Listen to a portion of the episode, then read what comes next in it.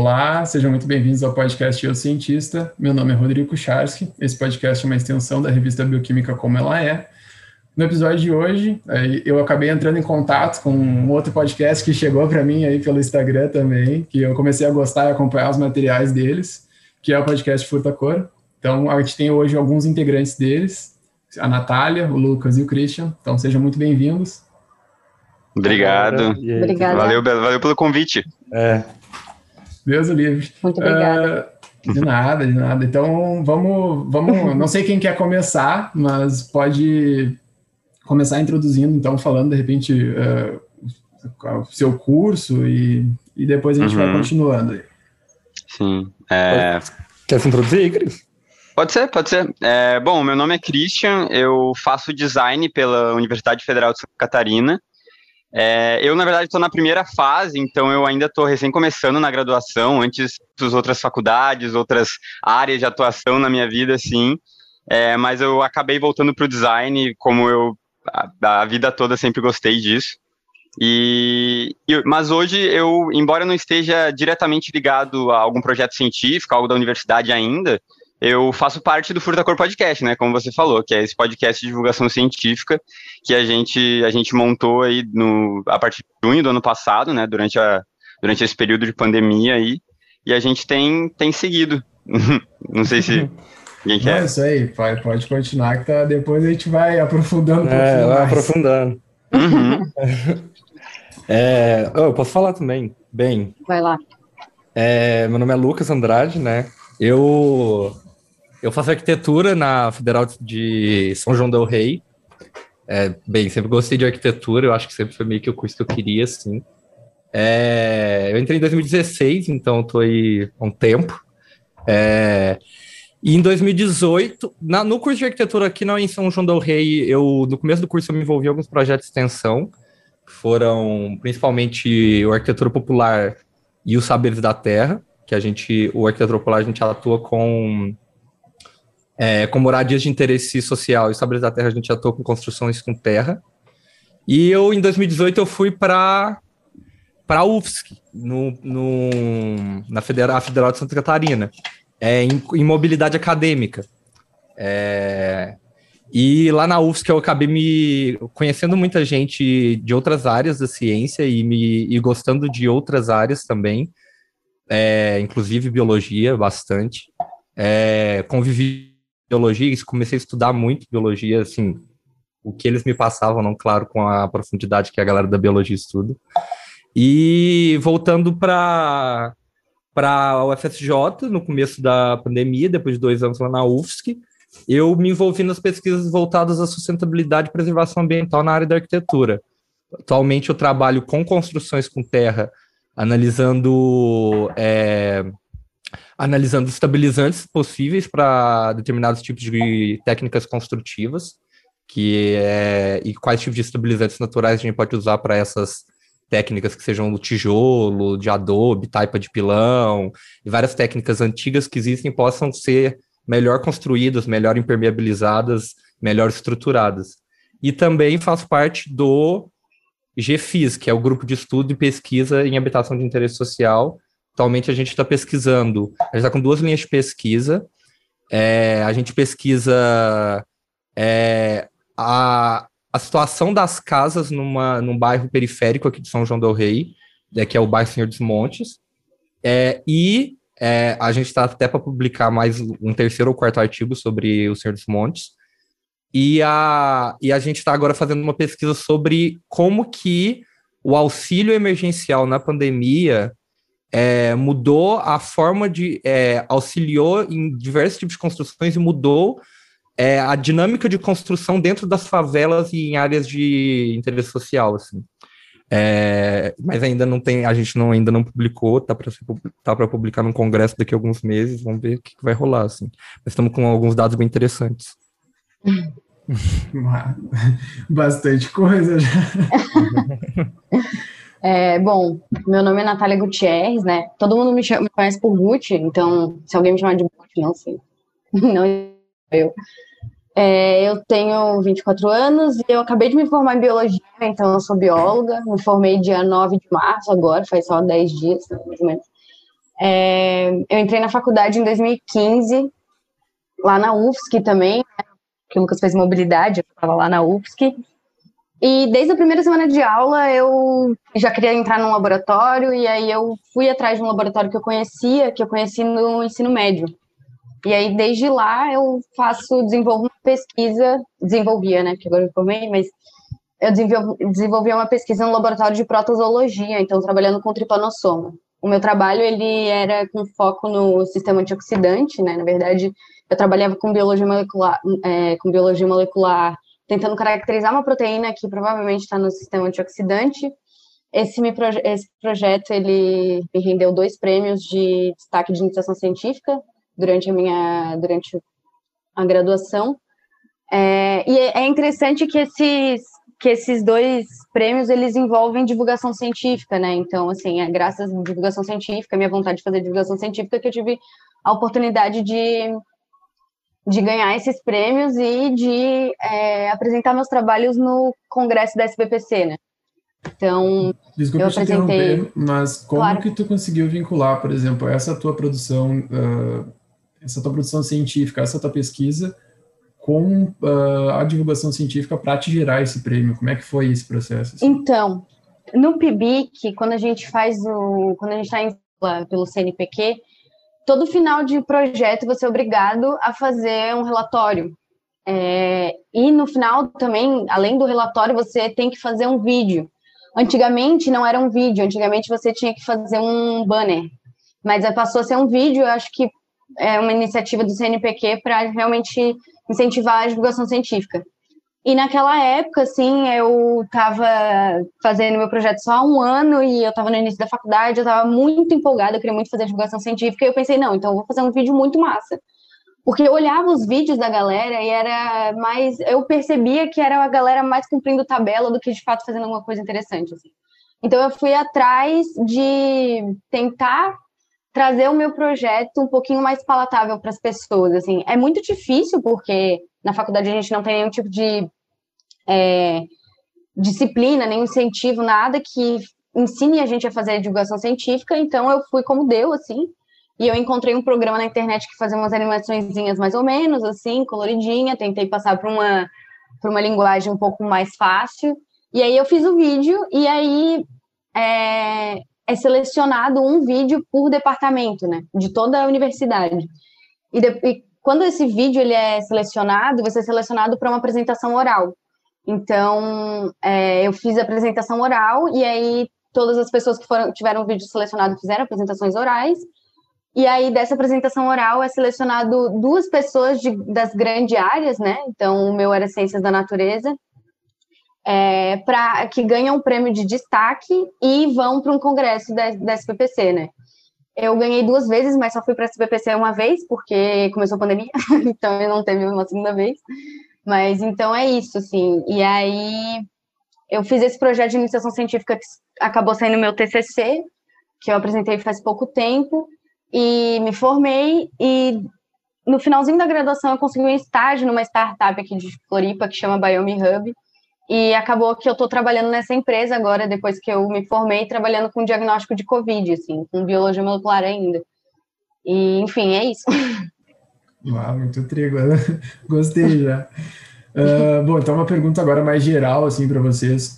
Qual foi o primeiro contato que vocês tiveram com ciência e qual foi o primeiro momento que vocês enxergaram uh, essa sei lá, não dá para chamar de entidade, mas como é que vocês começaram a enxergar isso como uma coisa que vocês gostavam, assim?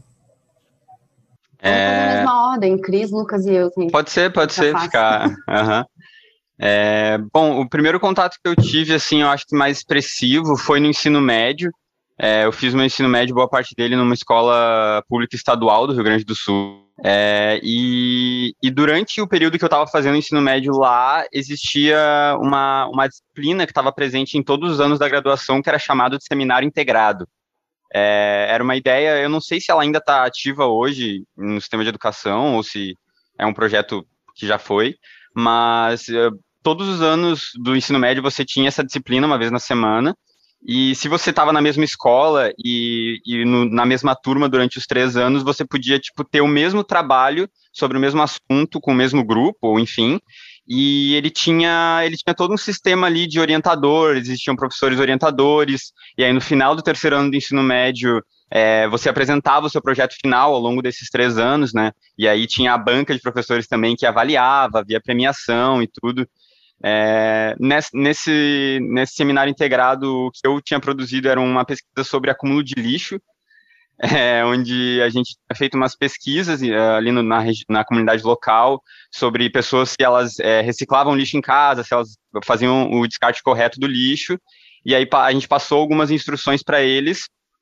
e é, umas instruções não, né, umas recomendações, e passou um conteúdo ali, e aí acho que três semanas depois a gente refez esse questionário, e aí a gente viu que teve uma, uma leve inclinação as pessoas começarem a cuidar mais do seu lixo em casa, sabe?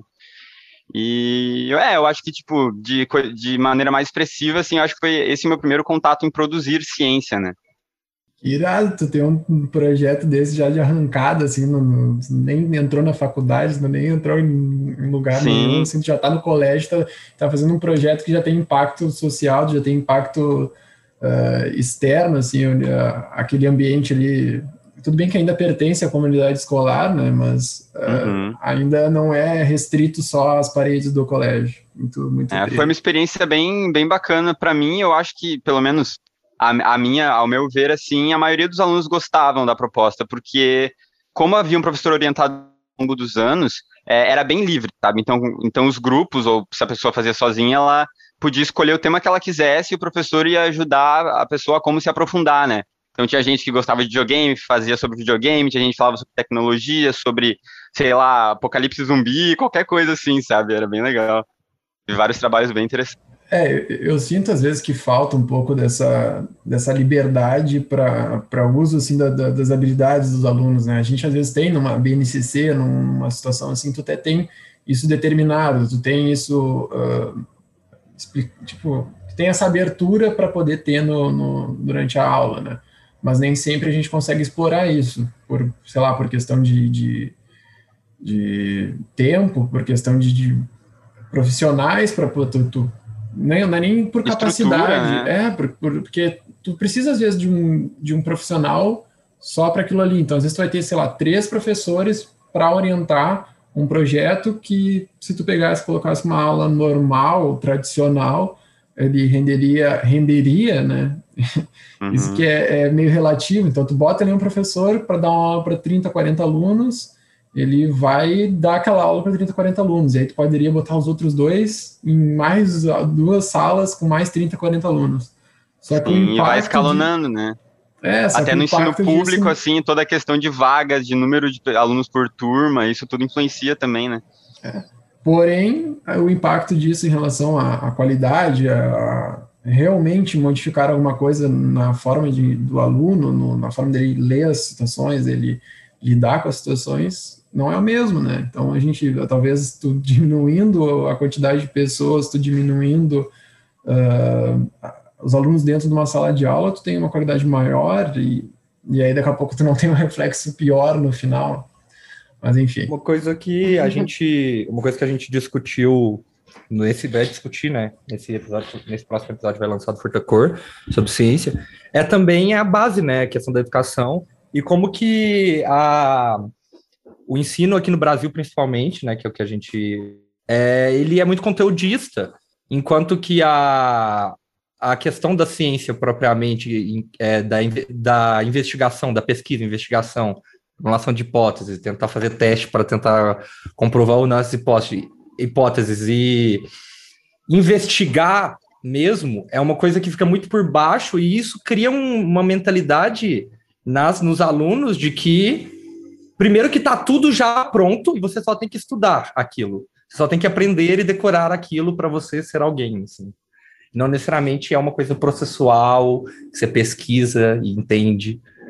É, eu acho que essa questão também, assim, muito do objeto, assim, sabe? Como se, como se fosse uma coisa palpável, tu chegar e pegou o negócio, ah, agora me pertence, agora esse conhecimento me pertence, porque o professor botou no quadro, eu peguei. Sabe? Essa, essa, isso não existe, sabe? E, e que nem como essa, essa situação do produto final, essa situação de tu não entender o processo, tu não entender como é que, por que que o cara, por que, que o cara pesquisou aquilo ali, por que que o, por, por que diabos o cara vai pegar, vai, vai pesquisar uma enzima, por que que o cara, que, que o cara quer saber com uma enzima, sabe?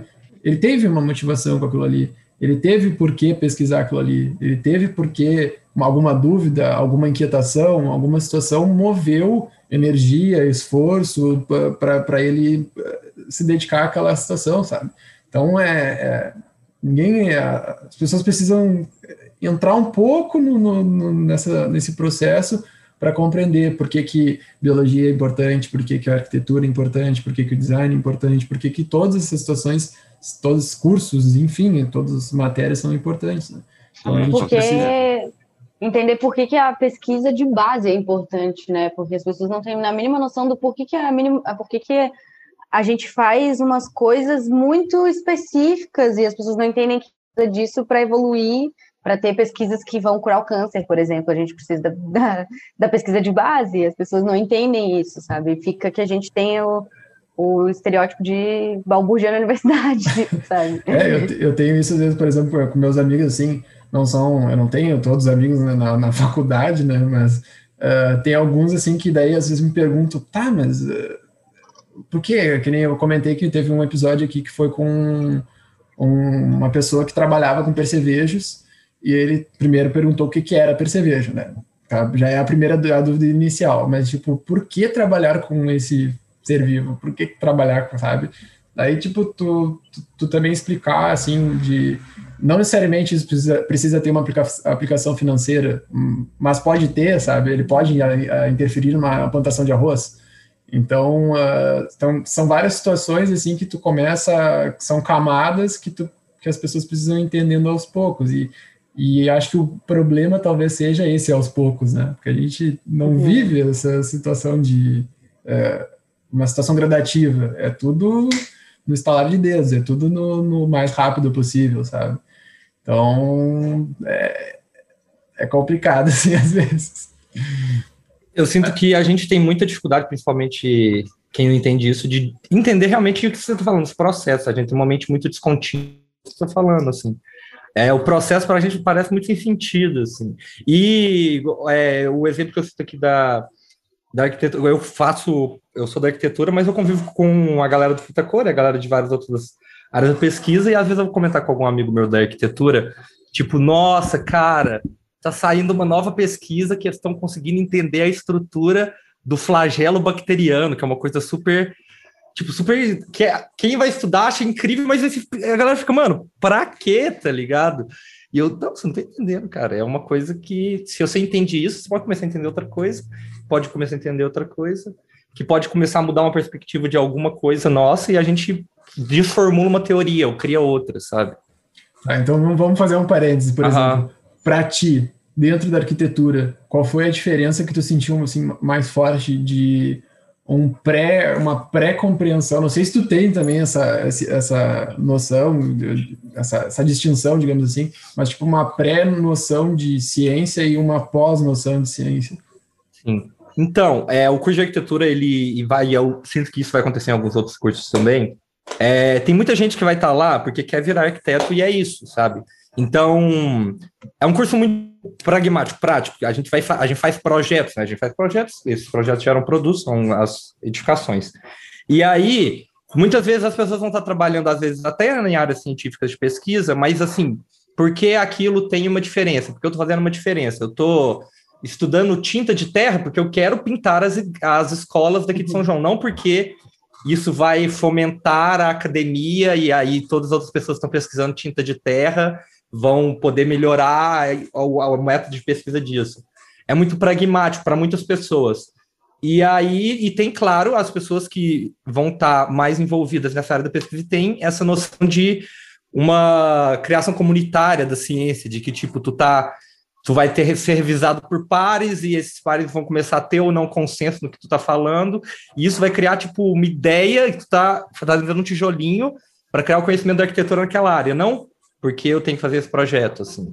E, e eu sinto que essa visão científica está presente em pou, não poucas, mas numa quantidade limitada de pessoas da arquitetura, e mais aquelas pessoas que estão fazendo pesquisa, que não são muitas também. Projeto, projetos de extensão são muito mais fortes na arquitetura que projetos de pesquisa, por exemplo. Perfeito, perfeito. então podemos voltar para a pergunta uhum. inicial. Eu não sei se também se já sei que respondeu, mas enfim, continue, continua. Ah, a pergunta inicial era como que eu comecei o meu primeiro contato com primeiro ciência, contato o que, que é. Né? E, cara, eu vou e eu essa o que eu acabei de falar vai é importante para entender isso, que eu também entrei na produção científica antes de entender como funcionava a ciência propriamente. É, eu entrei pelos projetos. Pô, eu que o projeto de extensão está construindo, está ajudando a construir casas para a galera lá da, do bairro periférico.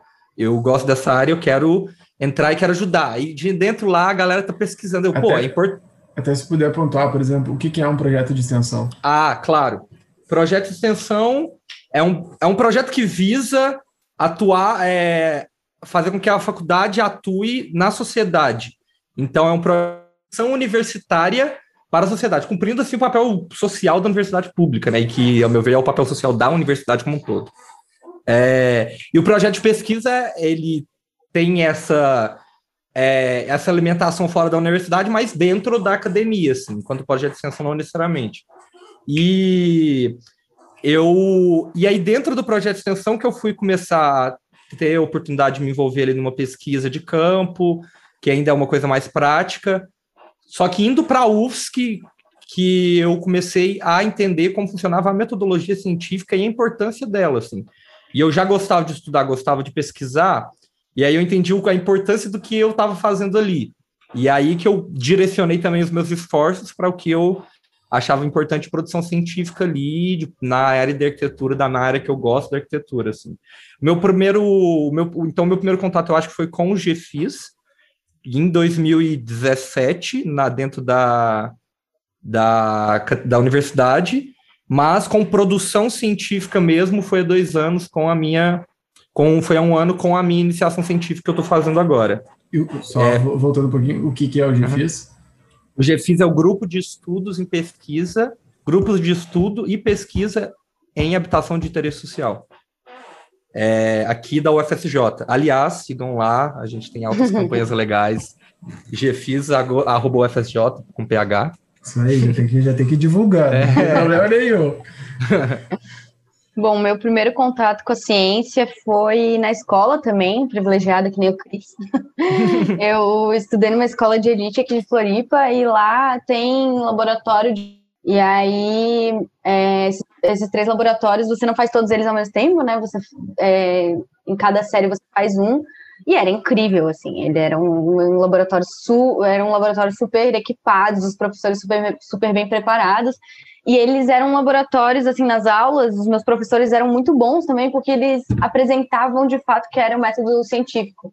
Então não era simplesmente você ia lá e via as coisas acontecerem, não. Você tinha lá os tubinhos com amido, sem amido, aí você colocava uma cor e ele reagia e outro não, e você tinha que escrever um relatório. Por que, que aquilo aconteceu? Por que, que trocou de cor? O que, que tinha naquele tubo? Enfim. Então, esse foi o meu primeiro contato e eu amava as aulas assim, de, de laboratório, amava, amava.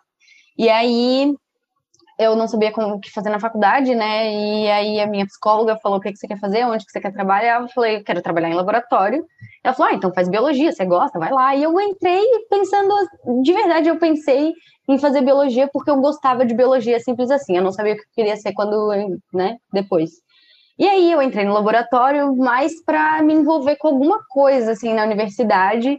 E acabou que eu me encontrei, assim. Então, é, esse primeiro contato foi na escola, mas quando eu comecei a entender o que era ciência, o tamanho disso, a importância disso, foi só na faculdade, assim, quando eu estava no laboratório, tinha seminários que a gente discutia artigo, é, eu via meus colegas é, defendendo mestrado, doutorado, TCC, eu via meus colegas da faculdade mesmo fazendo outros projetos, e comecei a me inteirar, assim, mais com as áreas da ciência, só que eu, eu sou aquela cientista clássica mesmo, de de jalequinho e pipeta, então eu passei a entender os outros tipos de cientistas, né? Só quando eu estava na faculdade, conheci a ciência da educação, principalmente, porque eu quase me formei em licenciatura. E, enfim, então eu conheci os outros, os outros, as outras áreas da ciência. Assim. É, mas também não, não é uma situação, não é uma coisa fácil compreender o que é ciência antes disso, né? A gente não, também não precisa se cobrar assim, em relação a isso. Mas é, o que, que eu acho engraçado é que, por exemplo, a gente do colégio a gente acaba carregando muito mais as situações extra extra classe, extra do que propriamente a aula, sabe? Eu entendo que a gente precisa ter uma base também para compreender essas, essas outras atividades, para poder participar, mas talvez fosse possível também a gente uh, uh, estruturar o ensino em cima disso, né? Porque eu, eu também tive uma, uma situação de ter uma atividade extra classe em laboratório, claro, também estudar num colégio bom e tudo mais, enfim. Mas uh, isso para mim fez total diferença, porque daí na hora de, de escolher um, um, curso, escolher uma, uma, uma formação, eu sabia melhor o que, o que escolher, assim. Então eu, eu tinha um discernimento um pouco melhor de dizer, não, pô, eu gosto desse tipo de coisa, eu gosto de participar disso. Então é, sei lá, a gente precisa também abrir um pouco o leque, porque a, nosso ensino ainda está muito pautado na, na demanda de vestibular. Então, tipo, muito. Tá, sim, sim. E às vezes eu me sinto meio frustrado, porque eu faço licenciatura e eu sinto meio frustrado, às vezes, de, tipo, entrar na licenciatura e ter que ensinar para o vestibular. Eu não, não quero, nem todo Sim. mundo que, Não faz que... nem sentido, né? Assim, é. a gente faz licenciatura, a gente vê que a licenciatura é tão mais do que você só ensinar alguma coisa, que é. passa a não ter sentido esse, essa educação para o vestibular, assim. Né? Até porque nem todos vão fazer, né? Então, tipo, Exatamente. como é que tu Exato. vai direcionar o ensino para dele para uma coisa que ele não vai fazer. Tem que compreender uhum. que cada um vai ter seu, seu direcionamento posterior ali à, à escola. Mas se tu desenvolve um, talvez só o, o, a noção de o pensar científico, ali a forma de construir o conhecimento, a forma de chegar no saber, eu acho que deu, pronto, acabou, não precisa de mais uhum. nada, sabe? Não que isso seja pouco, mas se Sim. tu faz, tu cria essa, esses métodos, só de valorizar a pergunta ali, só de tu conseguir uh, engordar esse ponto de, de, não, pergunta, pergunta, pergunta, uh, não entendeu, pergunta, uh, pergunta e continua, sabe? Então isso uhum. vai fazendo a gente chegar em conhecimento muito maior do que só acertar uma questão no vestibular. Sim, com certeza. E, e aí que entra também a, toda a questão dos cientistas da educação, né? Que quem está produzindo ali e, e, se adequando sobre metodologia de ensino, estudando é, de tudo isso. Eu, eu falo isso não por experiência própria, né? Mas é porque eu moro com dois, dois estudantes também de biologia que os dois trabalham com educação, né? Os dois fazem pesquisa, estão fazendo seus TCCs, e eu vejo muito isso como, como é importante também esse lado da produção científica e da, da, dos profissionais da educação, né, quem está na, nas universidades, quem está atuando, enfim, de pensar nessas metodologias de ensino para ser aplicado não só num, num extracurricular, não só numa coisa assim mais de longo prazo, mas como aplicar isso em metodologias de aula mesmo, né? Acho Lembrando que um desses meninos é o Gabs, ele faz parte do POD. Claro, então ele é claro, do POD, certeza. a gente tem o cientista da educação lá. Perfeito, então já vamos aproveitar o gancho aí, já vamos introduzir o podcast. Eu não sei se Uh, vocês todos já tá, estavam no início do, da, da, criação do podcast, mas então uh, apresentem assim o podcast, apresentem uh, como foi a criação, como chegaram os novos integrantes, enfim. Uhum. É, bom, o podcast ele surgiu em junho, mais ou menos, do ano passado, mas da mesma maneira que a gente estava conversando antes, né? Surgiu da gente começar o processo de elaboração e montar e pensar é, ele surgiu inicialmente a gente é, porque a gente estava participando de um concurso de, de podcast de divulgação científica mesmo, e aí tinha um edital, tinha um prazo, a gente, a gente surgiu com a, o, a criação a partir desse. Mas, assim, é, na, eu acho que de início, os meninos é, podem comentar isso depois, é, a gente, o grupo inicial que surgiu, e eu acho que todo, todos os membros atuais, era, era muito pela questão da proximidade, da amizade, da intimidade, né? Porque a gente, eu moro numa república estudantil aqui com, com, com eles, e o Lucas já morou aqui quando ele estava aqui em Florianópolis, a Gucci, ela vem para cá, ela é nossa amiga, a gente se conhece há muito tempo, e os outros meninos que também são do pod, eles também, ou já, ou já nos, nos conheciam aqui de Florianópolis, ou a gente fez alguma conexão direta, principalmente do Lucas, né, que fez a conexão com os nossos membros lá de Minas. De Minas. E, e, a gente, e a gente surgiu com, essa, com, essa, com esse intuito, né, do, dessa, desse edital, uh, e aí a, a, gente continuou a partir disso, sabe, a gente estava em pandemia, estava todo mundo é, fazendo isso como um hobby, mas todo mundo com aquela empolgação de querer produzir, de querer fazer acontecer. E desde a, da, do começo da elaboração até a gente de fato começar a postar e estar tá presente, sei lá, nas mídias sociais e estar tá ativando, foi um longo processo aí, né? Eu até posso estar errado, mas eu acho que esse mesmo edital foi um dos motivadores de um, de um outro pessoal que eu já gravei aqui, que também é de podcast, que é o podcast Macacos Pelados então eles, ah. se eu não me engano, também foram começaram por causa disso. Então eles estruturaram toda a situação também e agora continuaram, né? Foi, Sim, foi, foi bem motivador assim, mas depois acabou continuando. Mas acho legal Sim. isso, assim, essa o que eu acho mais tri da, da situação do podcast de vocês é vocês terem cursos totalmente diferentes e mesmo assim ter um interesse em comum, sabe? Que, que é meio difícil, assim, às vezes tu conseguir é, reunir então. assim dessa forma.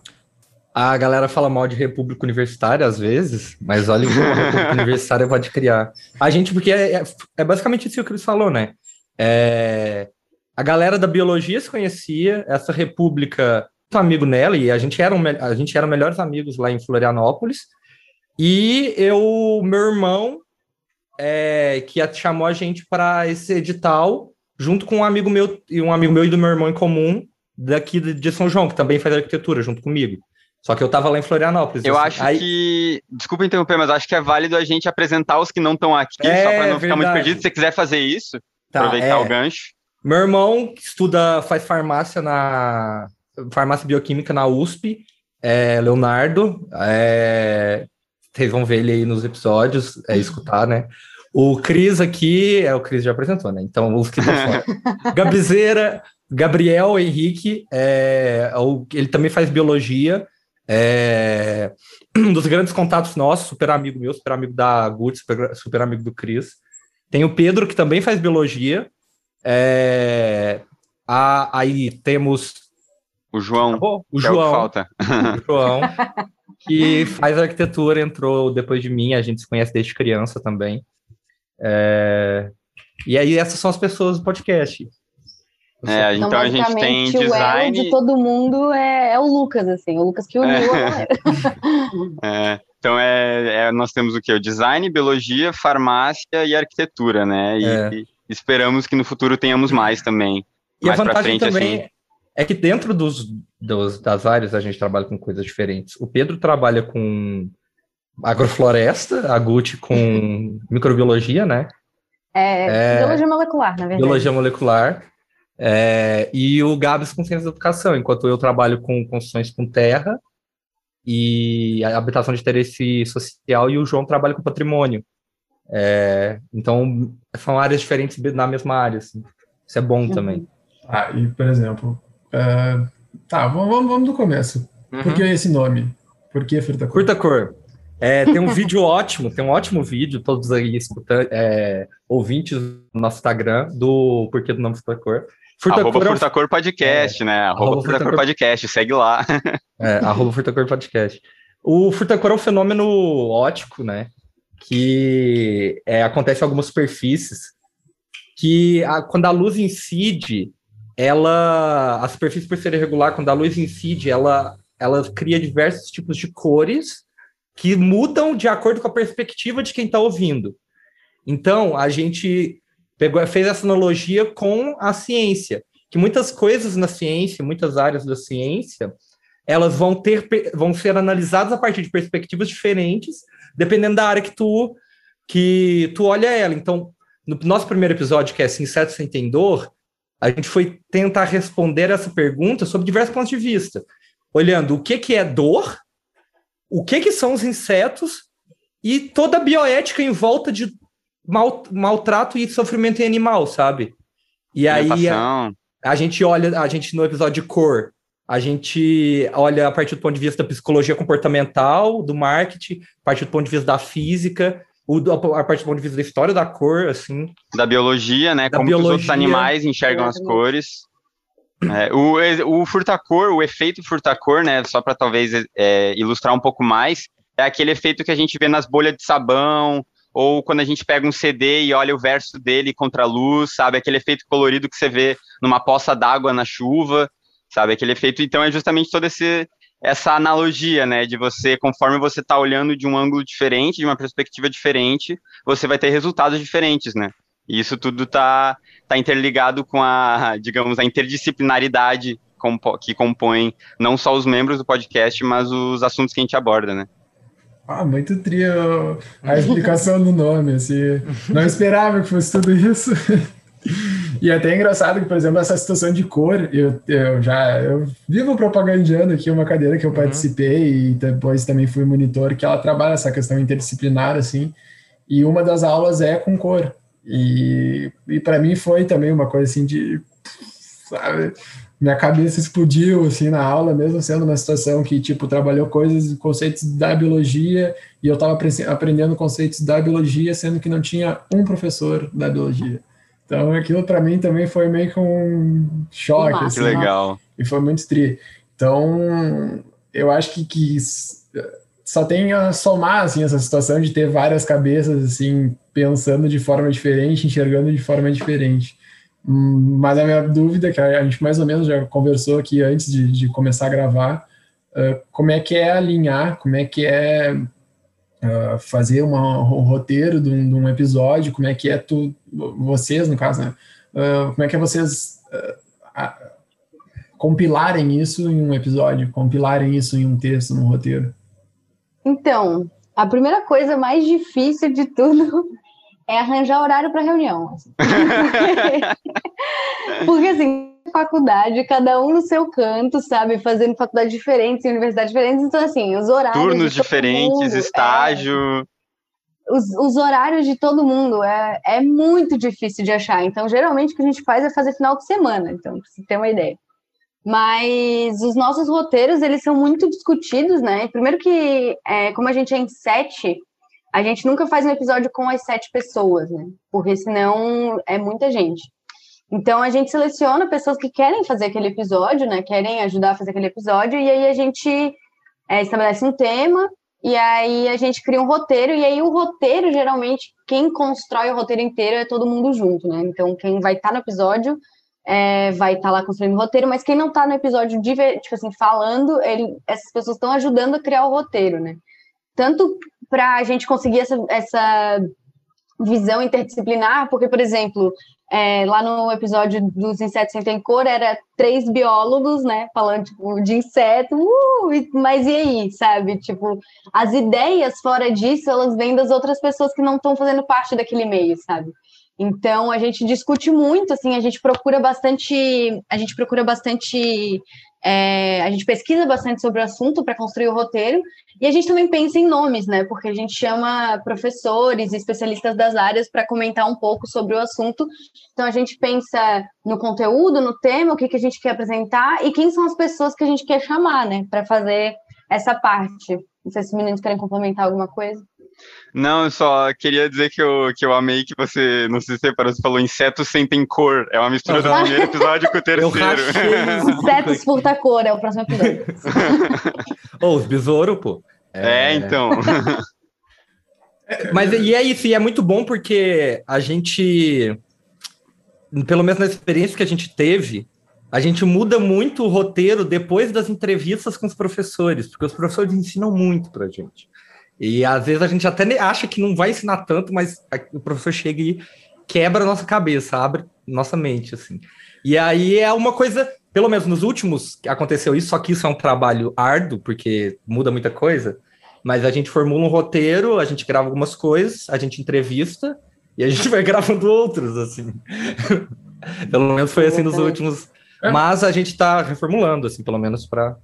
Eu acho que o, que é. legal dessa situação é, por exemplo, assim, Que nem a Natália estava comentando, tu tem, tu tem a situação de ter as três pessoas da biologia, e aí esse, esse pensamento das três pessoas da biologia vai ser reformulado porque vão ter pessoas de outros cursos colocando dúvidas diferentes em cima dessa linha de raciocínio. Então, tipo, a gente acaba tendo uma linha meio uma linha realmente, uma coisa bem linear, assim, que tu, tu, não tem esse desvio, tu não tem essa dúvida, que aquilo para ti às vezes é meio óbvio, mas não é nem óbvio na tua cabeça, nem tu entende, nem com, compreende aquilo totalmente, sabe? Então daí chega um momento que chega uma dúvida, assim, que, que faz tu, tu, opa, mas peraí, eu não entendo isso, aí tu volta. Então eu acho que essa uhum. situação do professor também vem nesse sentido, assim, tu, tu tá indo, uh, pá, tá, tá bem explicado aqui, mas aí daqui a pouco o professor coloca uma lacuna diferente, cara, coloca uma, uma, um outro conhecimento que vai embasar melhor aquela situação. Eu acho muito triste. Eu não, sei, eu não sei se vocês colocam uh, a, a, entrevista com o professor. Então, é, a gente, na verdade, a gente tenta manter o tema mais livre possível, a gente tenta deixar sempre os convidados à vontade e a, acaba gerando uma conversa muito legal, porque todo mundo ali, mesmo às vezes alguém que nem vai aparecer no episódio, mas está ali na gravação e está participando, a gente fica de fato conversando com o professor e, e tendo aquele, aquele momento muito de aprendizado para a gente, assim. E então a gente acaba deixando livre, só que o que acontece é que essas gravações acabam ficando bem longas, né? Tipo, normalmente a gente grava por uma hora, às vezes um pouquinho mais, às vezes um pouquinho menos, mas, por exemplo, a gente não vai colocar a conversa inteira de uma hora no episódio, sabe? Porque, até porque muitas vezes a gente tá só trocando ideia e a gente não quer cortar o professor ou ter que trocar de assunto, porque pra gente tá sendo bom também, sabe? Sim. Então a gente acaba sintetizando muito, é, porque também pensa que não só os convidados, mas também tem os integrantes do pod para encaixar suas falas ao longo do episódio, e a gente não quer fazer um episódio de três horas, né?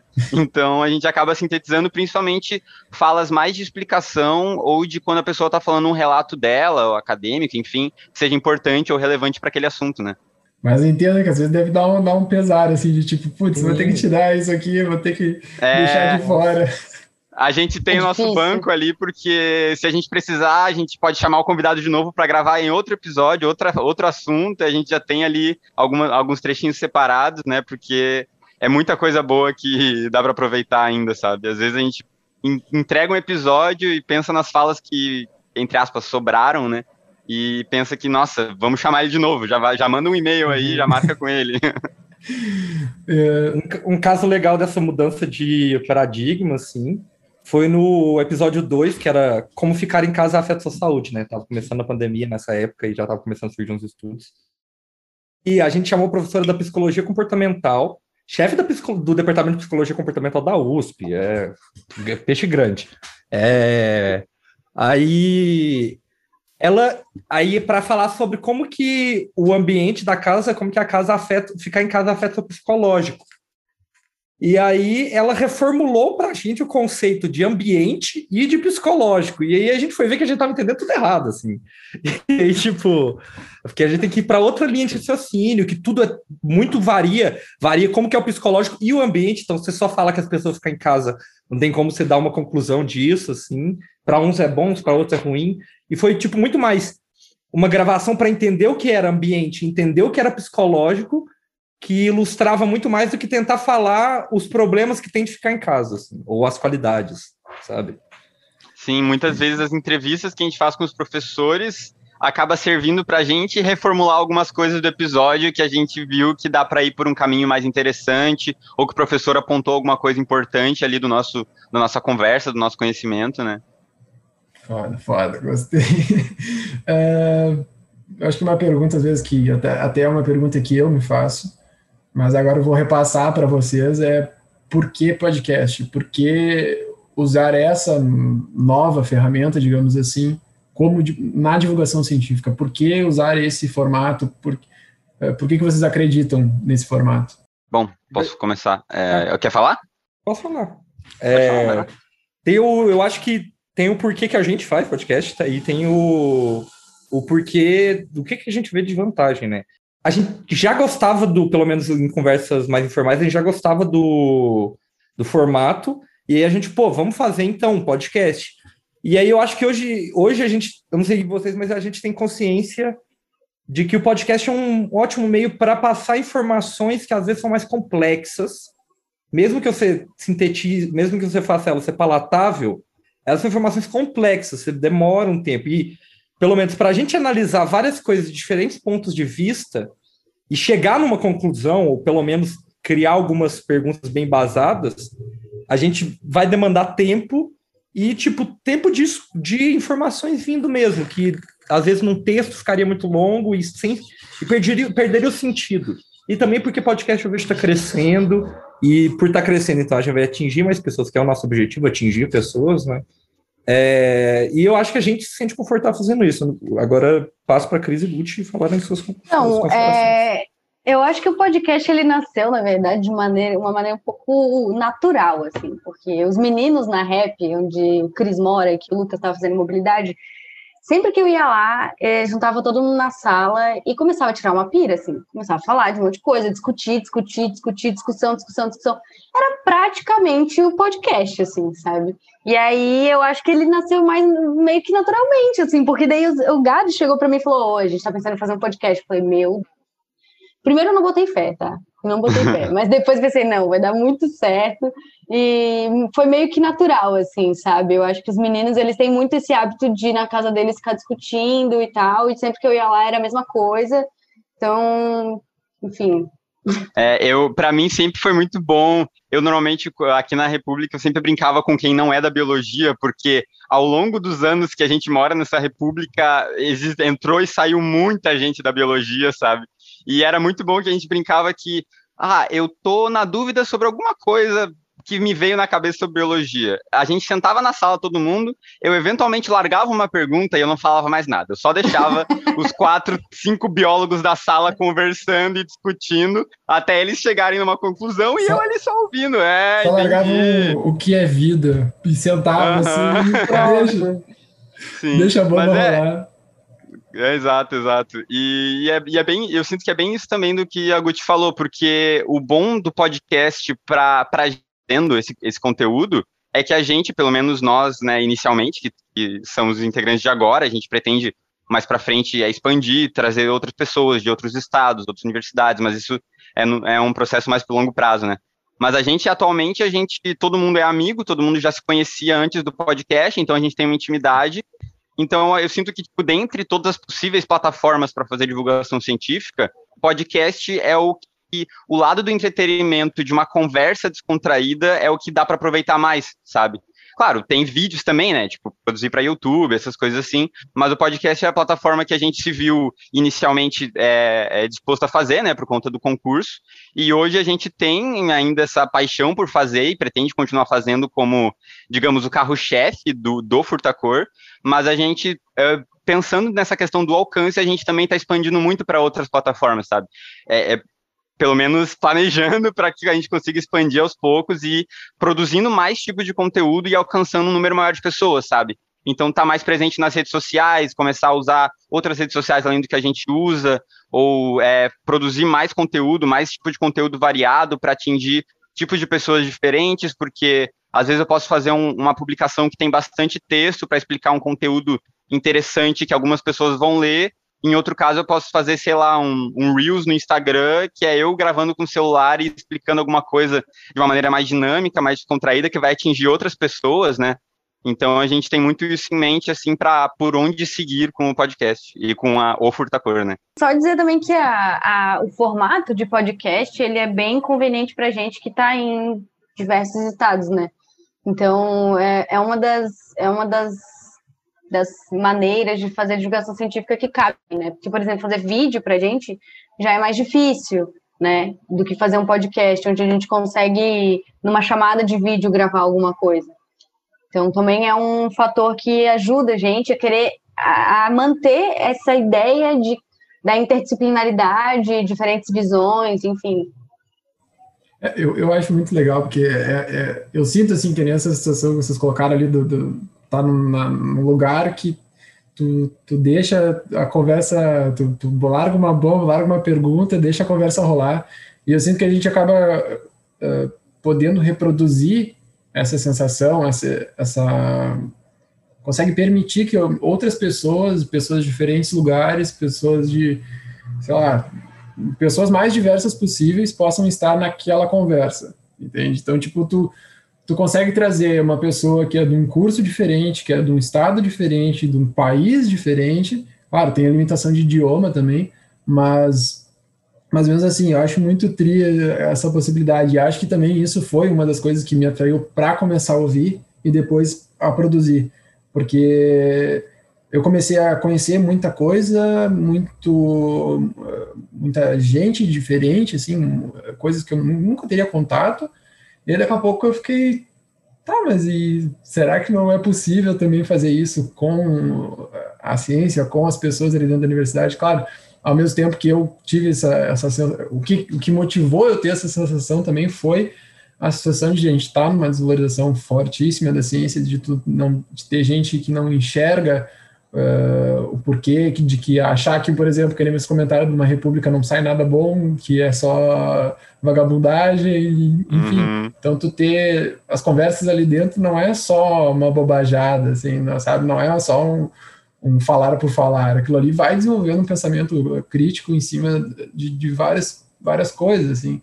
E eu acho muito triste isso, assim, aí tu possibilitar que as pessoas pertençam a essa conversa, que estejam ali sentados, digamos assim, naquela mesa, é muito triste, assim, sabe? É, é uma das coisas que, que, que motiva e faz é, continuar produzindo, assim apesar da situação da pandemia, enfim, enfim, mas que nem tu comentou, dentro, dentro de uma chamada de vídeo que, que nem a gente está, a gente consegue fazer o produzir material, né? E como o conteúdo é muito mais importante uh, dentro desse formato, é, enfim, é, não, não tem, não tem, é infinito, não, tipo, episódios são infinitos, não tem uh, uma limitação, tu não tem uma limitação de sei lá, eu acho que a sensação que eu tenho em cima do podcast é essa falta de limites, assim, e, mas de uma forma boa, sabe? Com certeza. E eu sinto que o podcast também, você tem uma liberdade de ah, o áudio muito maior que você vai ter no vídeo, para às vezes deixar um assunto mais conciso, tu pegar e juntar, jogar uma frase na frente, depois voltar, porque às vezes ela ficou trocada, colocar, juntar algumas, claro, não modificar uma, uma fala de um professor para fazer ele parecer estar tá falando outra coisa, mas mas às vezes conseguir fazer um recorte muito bom. E você estava falando aí de outros países. Deixar mais dinâmico, né? É, a gente já a gente já fez duas entrevistas é, com gringos, né? Com pessoas de, outro, pessoas de outros países, e foi muito bom, assim, porque mesmo que a entrevista às vezes tenha sido travada, principalmente da Alexandra, que foi em russo, é, a, é, a, o desculpa, desculpa te interromper, mas como é que como que vocês fizeram essa entrevista? Como é que tipo, vocês é, prepararam as perguntas antes? Como é que traduziram a resposta? Sei lá. Tu conhece o site SciHub? Sim. A Alexandra Bike, a Alexandra Bike é criadora, criadora do site, a gente conseguiu contato com ela e conseguiu uma entrevista com ela, assim. Aí. Tá, só vamos fazer um parênteses, porque, tipo, esse site é um site que, que é usado dentro assim, da, da, academia. Da, da, academia de forma geral, que alguns artigos, algumas publicações que são feitas, tu não consegue ter acesso porque tu teria que pagar. Então, daí, para não ter que pagar, tu coloca o link lá e aí tu pirateia aquilo ali. Então, tu, tu populariza é. de, de, certa forma uh, conhecimentos que ficariam trancados. Só fechando paredes, pode continuar. E é, é e complementando, né, o Sci-Hub é muito importante para esse movimento do acesso à informação, né? Ele é o grande preponente hoje em dia que está permitindo a, um acesso em massa a artigos que não estariam disponíveis. São artigos importantíssimos, assim. É, e a, a, gente tem uma grande consideração por ela, né? E a gente, na entrevista, a gente conseguiu uma tradutora, uma tradutora russa. A gente já tinha mandado, mandado as perguntas para ela, traduzidas, e aí ela já estava meio que familiarizada um pouco com o que ia acontecer ali. Aí, na, aí foi muito essa, a gente fazia a pergunta, a Helena traduzia, a Alexandra respondia, a Helena falava para a gente que, que ela respondeu, assim. Mas a, a, gente, gente deu sorte que a Helena é estudante de biologia na UFSC. Na UFSC, porque... amiga da galera do é, Porque se a gente fosse contratar alguém, a gente ia gastar uma grana, assim. Nossa, a gente tava surtando essa época, hein? Mas é, e a segunda entrevista internacional que a gente fez foi pro, pro Darren, que é um divulgador, criador do Lab Shenanigans. que ele faz vídeos mais descontraídos mesmo, ele trabalha bastante com TikTok, com YouTube, e ele faz vídeos de divulgação científica, é, eu, se não me engano, ele é do Texas, né? É do Texas, Sim. Universidade de Texas. E daí, no caso, a entrevista com ele a gente fez em inglês, né? Não participou todos os membros do podcast, ou, ou participou, agora não me lembro. Mas a gente tava conversando em inglês com ele, assim, né? E aí acho que também foi uma parte meio, meio é, diferente, assim, pra gente. Mas bem mais fácil, mais, né? É, tinha gente mais confortável, menos confortável com o inglês e tudo mais. Muito triste. Eu não... Cara, o alcance disso é, tipo, maravilhoso, assim. Como Mas é, que... é ah, próximo duas... capítulo, né? Porque essas uhum. entrevistas não foram pro ar ainda. A gente está produzindo agora uma série de episódios sobre ciência e divulgação científica e, e cientistas, enfim, é uma coisa mais Esses geral. Esses materiais, por exemplo, foram que vocês coletaram, digamos assim, é para um episódio? Então, não, a, a, gente vai fazer uma série de episódios, porque é como você falou, né? É infinito. Só que a gente decidiu fazer é, séries, é, episódios menores, assim. Então a gente vai fazer uma série de episódios sobre ciência e divulgação científica, e aí eles vão entrar. E, eles vão entrar em algumas, alguns episódios dessa série, assim. Uhum, é, a gente ainda tem algumas entrevistas já gravadas que estão encaminhadas, mas a gente ainda não postou, né? Essas duas também Perfeito, tá. E a minha dúvida que fica é como é que vocês chegaram nessas pessoas? Como é que vocês Tipo, como é que mandaram é a magia do e-mail. Ah, um é e-mail resolve tudo, cara. A gente, Não, o é... Leonardo, ele mandou o e-mail para Alexandra quando a gente estava ainda em julho, agosto, que ele mandou um e-mail para ela. Ela respondeu e... seis meses depois. Exato, ela respondeu seis meses depois o e-mail, mas já falando para a gente marcar a entrevista. E, e o Lab Shenanigans, a gente acompanhava ele no, nas redes sociais, ele é super acessível com o público dele e tal. O Léo também é fãzaço dele. Os, os, os entrevistados internacionais é tudo créditos ao Léo, tá? Ele, é, ele que corre atrás, ele que se esforça para essas coisas. Não, e aí o Léo já... é incrível, assim, ele consegue contar. A gente não sabe como é que acontece isso, mas ele consegue uns contatos. E o Lab Shenanigans foi engraçado que ele entrou em contato com ele pelo Instagram. Sim. E mandou tipo assim: Ah, eu gosto muito de você, a gente queria fazer uma entrevista e tal. E ele não respondeu. Aí o Léo foi lá e mandou os negócios em caixa alta, tipo, pelo amor de Deus, me responde, não sei o que, não sei o que. E ele respondeu, tá ligado? Tipo, ele respondeu, fez a entrevista, foi mó engraçado. Aí, e ele falou na entrevista que gosta dessa galera passiva-agressiva, assim. é, se não, não fosse é pela insistência do Léo, a gente não teria gravado com ele, né? Ah, mas Sim. é. Isso, isso é fora do comum, assim, tipo, isso é muito tri, tipo, é, é uma situação que tu ter contato, eu, eu acho legal isso também da, da, da estrutura do podcast, a gente também ter, né, nós que, que, que estamos produzindo o podcast, também poder ter contato com essas pessoas, tu ter contato com uma pessoa que está criando uma das maiores me mecanismos, uma ferramentas da ciência, sabe? Então, é. tipo... Que a Elsevier é, é, multou ela em 15 milhões, tá ligado? Ela tá foragida em algum lugar do mundo. A gente nem sabe é, onde ela foi. Ela nem pôde nos dizer onde que ela, ela tava, sabe? Ela marcou o horário da entrevista com o horário de São Paulo pra não falar qual que era que ela tava. qual que era a time zone, né? o fuso horário. Pode crer. nem, nem tinha pensado nisso. É, então. É, tipo, é uma coisa absurda, porque Uhum. Sabe, é, é, tão importante aquilo, é tão necessário e ao mesmo tempo ela é criminosa por isso, sabe? Tipo. Pois é. É justamente a discussão que a gente vai trazer, né, no nosso episódio. Por que, que é tão importante isso? Por que, que ela está sendo procurada? Qual é o certo, qual é o errado, é. né? Porque, As, impo assim? a importância, a importância de, dos movimentos como do, do acesso aberto, né, da ciência aberta, toda a questão, a gente vai falar também do, do grande do Aaron Schwartz, né, que fez um grande manifesto sobre, sobre isso na internet e tudo. E é a, e a dicotomia, né, da mesma da mesma instituição, assim, o Sever tá colocando é, ela como uma das 100 pessoas mais importantes para a ciência, assim. É, eu acho que foi da Nature, no caso. Da, mas é que a Nature não, ela não responde ao Sever, não, né? Eu não tenho certeza. Não tenho certeza. Não, não. É a Nature, mas a Nature estava no, junto com a. Com, nesse processo junto com entendi, ela. Entendi, entendi. Então você vê, né? Como pra, é. pra suprir as dúvidas, ouçam o é. episódio. Então, então. mas é, eu, eu entendo assim a situação de, de, de. É uma forma também das revistas ganharem dinheiro, é uma forma de tu ter toda aquela estrutura, só que ao mesmo tempo tu torna a ciência, digamos, inviável, né? Tu, Restrita, né? Tu... Restrita a quem tem a condição financeira de bancar aquilo, ou é, uma, um cientista que tenha estrutura suficiente, ou, ou que a, a, instituição que ele trabalha, que ele produz, tenha esses recursos para poder é, bancar esse tipo de acesso e publicação e replicação e publicar para acesso aberto, sabe? Todas essas questões de valores bem altos, né?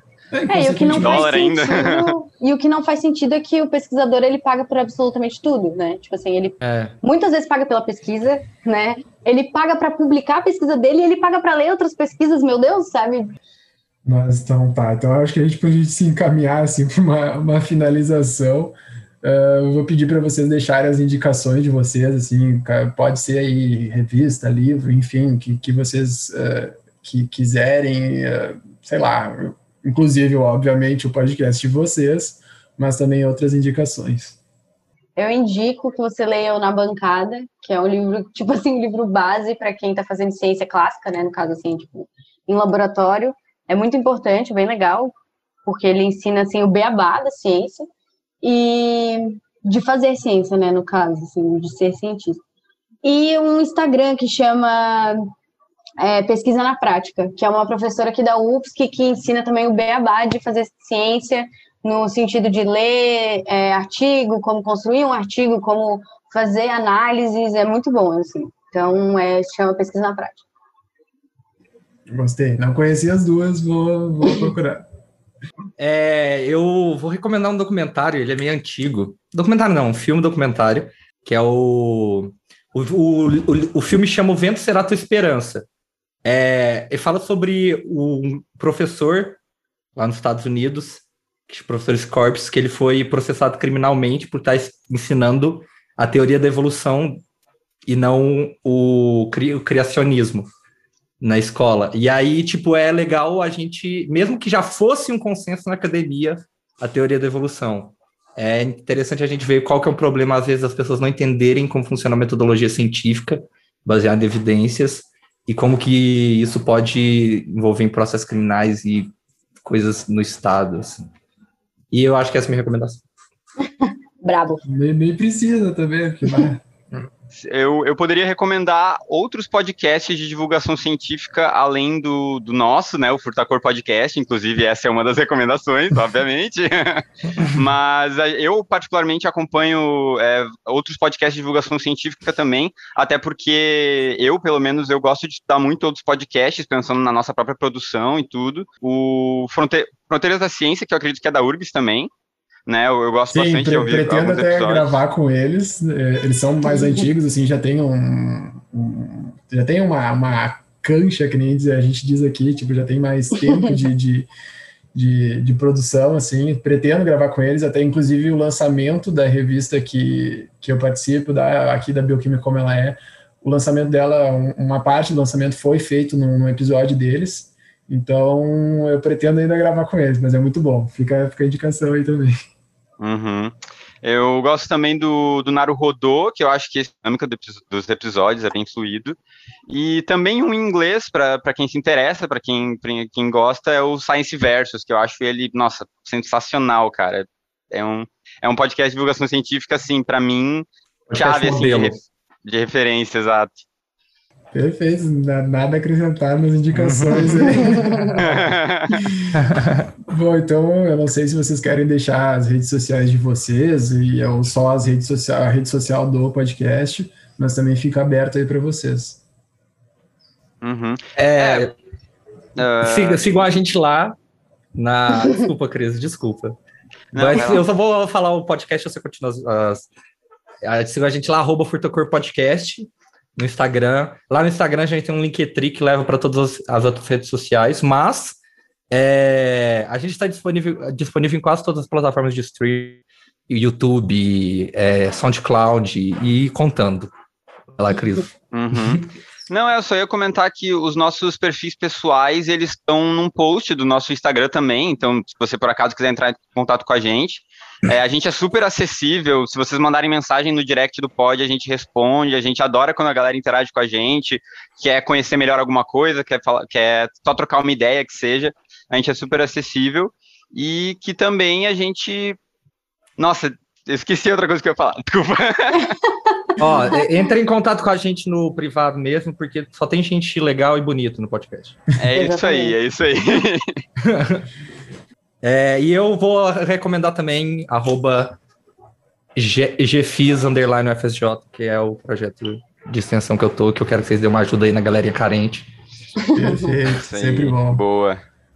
Mas acho que a Natália, de repente, pode continuar e qualquer uhum. coisa, se o Cris lembrar, daí já volta e fala. É, dele. não, eu acho que os meninos falaram tudo, assim, arroba Podcast, nossos pessoais estão lá também, se alguém quiser conversar com qualquer um sobre qualquer coisa, entender um pouco mais sobre o projeto de cada um, sobre a trajetória de cada um, é só seguir lá no Furtacor, e lá no Furtacor tem todos os nossos arrobas, né? Podem mandar mensagem falando por mim, né? Podem me mandar mensagem também no privado uhum. que eu respondo, não tem problema.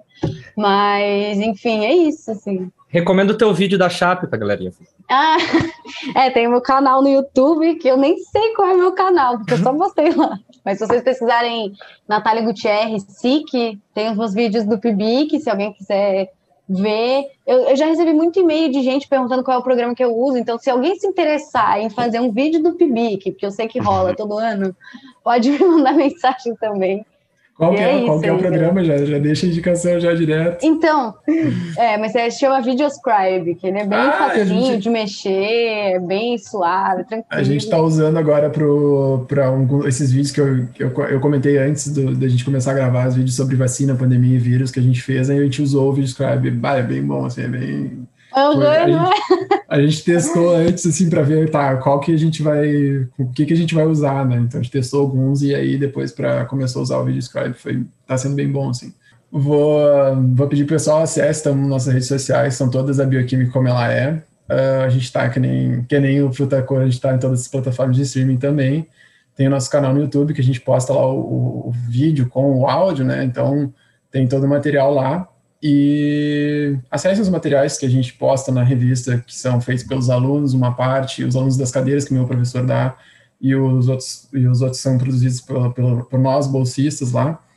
Enfim, mas acessem a nossa revista, acessem o pod, nosso podcast, acessem o podcast Fruta Cor e vão, vão vendo um pouquinho mais de ciência aí. Então, tá? Espero que espero que a gente tenha a oportunidade de fazer mais coisas junto. Gostei bastante do projeto de vocês. E é, é isso, só tenho a agradecer, assim. Muito bom é, ter esse, esse contato, assim, com, com, com outros podcasts, pessoas de outras universidades, né, conhecer melhor o projeto de vocês e sempre bom fomentar a ciência, né, afinal, a gente faz divulgação científica para isso, né. Exato. Muito obrigada aí. Não então, vou tá. comentar porque já falaram tudo. tchau, tchau. Tchau, até uma próxima. O podcast Eu Cientista é produzido pelo NAPEARD, produção multimídia para a educação da URGS e com a edição de Gustavo Maluf.